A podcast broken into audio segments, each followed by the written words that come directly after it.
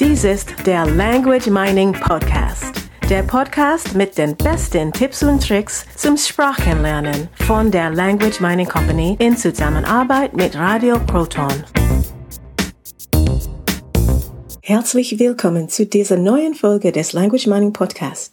Heute geht es um Ausländer, also um Menschen, die in einem anderen Land leben als in dem, in dem sie geboren sind. Ja, die sollen doch mal richtig Deutsch lernen, oder? Wer soll richtig Deutsch lernen? Ja, die Ausländer. Die leben hier schon so lange und die dürfen doch jetzt endlich mal richtig Deutsch lernen, oder? Vielleicht wollen die ja gar kein Deutsch lernen. Naja, wenn sie schon in diesem Land leben, dann dürfen sie das doch mal richtig lernen, oder nicht? Ja, hallo, liebe Hörer. Darum geht's in diesem Podcast.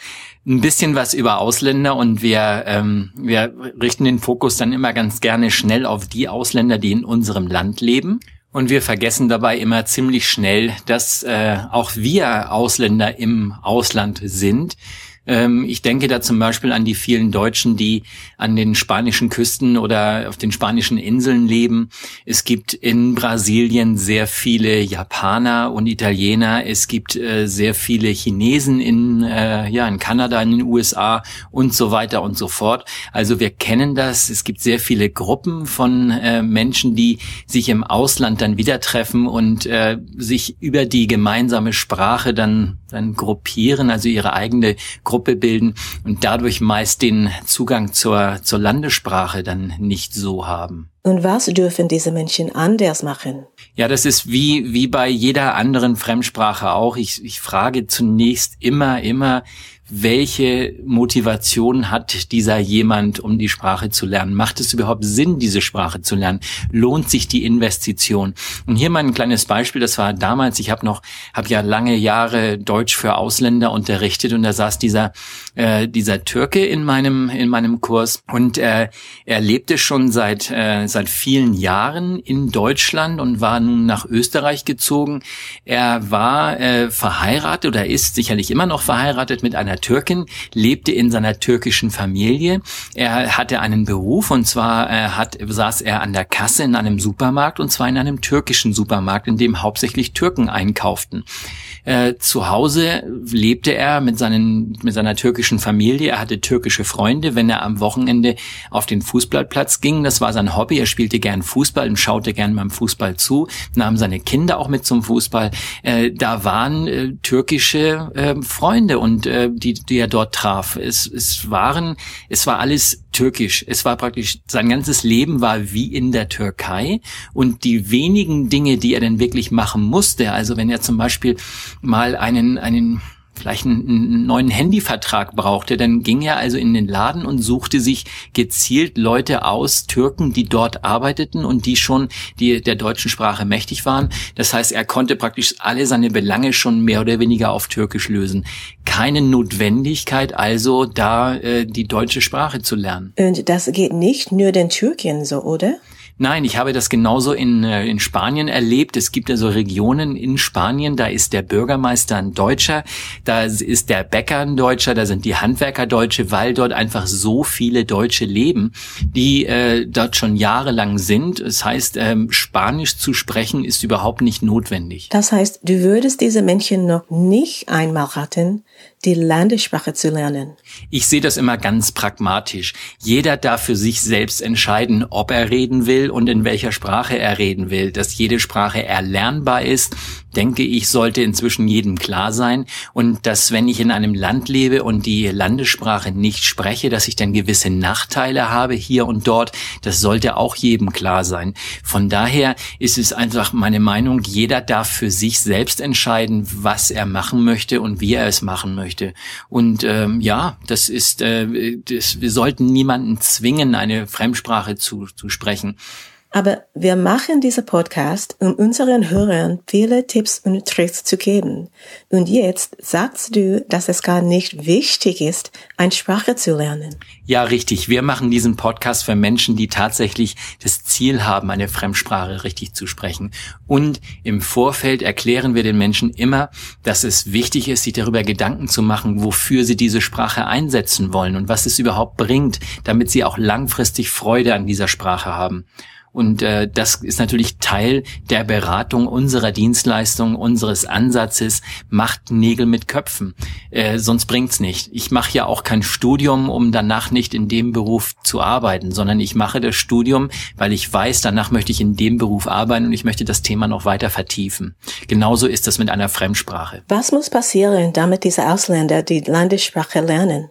Meine persönliche Meinung, und das ist wirklich nur meine persönliche Meinung, ist, dass das, ähm, dass die Politik oder dass die, dass da wenig machbar ist, ähm, um, um, um da wirklich das, äh, die, die, die Freude an der Fremdsprache bei den Ausländern zu wecken.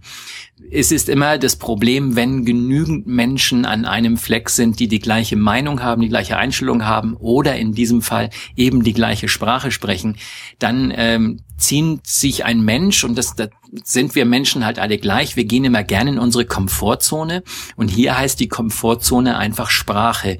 Das heißt, da sind Menschen, die sprechen so wie ich, die denken so wie ich, die handeln so wie ich, also kann ich mich in diesem Rahmen sehr viel leichter bewegen und leichter zurechtfinden. Ich muss also keine Veränderung ähm, in meinem Kopf, äh, in meiner Identität vollziehen, umsetzen und so weiter, sondern ich habe es einfach sehr viel leichter, wenn ich einfach in dem, in meiner Komfortzone bleibe, in der ich bin. Das klingt für mich so, als ob man daran nichts ändern kann.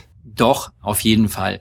Zunächst ist es erstmal die Einstellung. Ich darf natürlich als Sprachlerner oder als vielleicht in diesem Fall auch potenzieller zukünftiger Sprachlerner zunächst erstmal die Vorteile für mich erkennen. Ich habe sehr viele, sehr viele ähm, Ausländer kennengelernt, also nicht Muttersprachler kennengelernt, die dann nachher wirklich die Sprache sehr gut konnten und, und zum Teil ja besser waren als, ähm, als, als äh, die Einheimischen. Das heißt, jedes Sprachniveau ist möglich, ist machbar. Es ist also selbst für, für Ausländer gibt's da keine Hürde. Das heißt, jeder kann ein sehr hohes Sprachniveau erreichen. Es gibt also keine Grenze.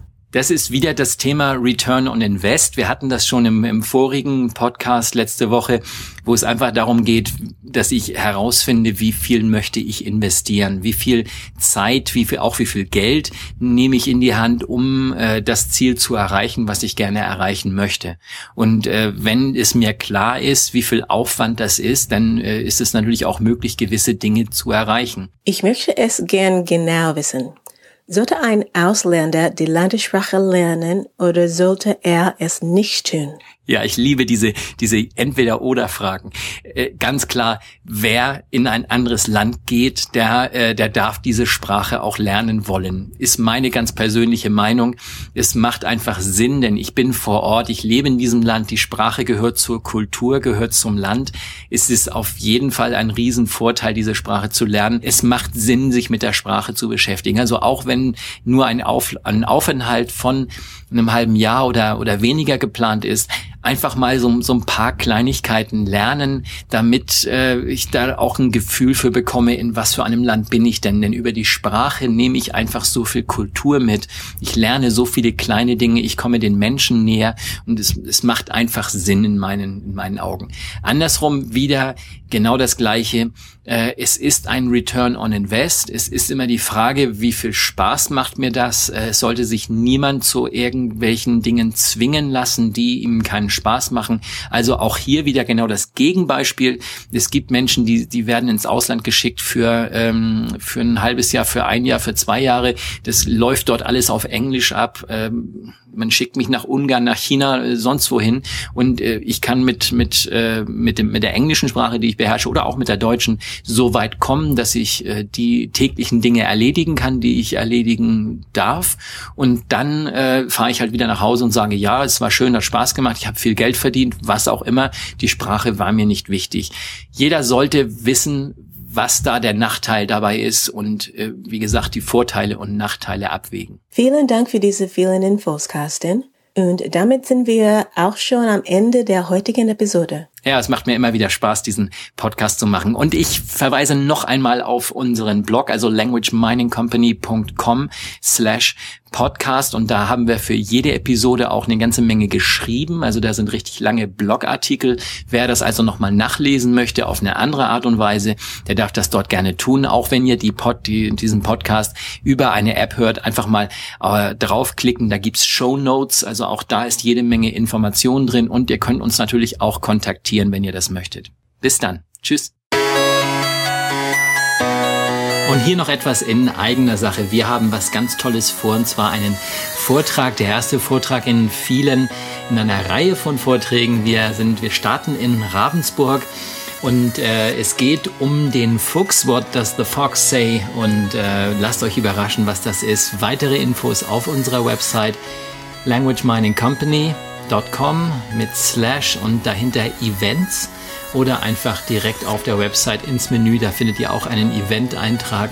Wir starten jetzt eine ganze Menge an äh, Vorträgen und an äh, weiteren Infos, dass wir einfach den Menschen zeigen, wie Sprache lernen funktioniert. Wer es noch nicht weiß, wir haben uns dafür ganz viele Gedanken gemacht. Also bis dann und tschüss. Das war der Language Mining Podcast. Der Podcast mit den besten Tipps und Tricks zum Sprachenlernen von der Language Mining Company in Zusammenarbeit mit Radio Proton. Weitere Informationen finden Sie unter www.languageminingcompany.com und www.radioproton.at.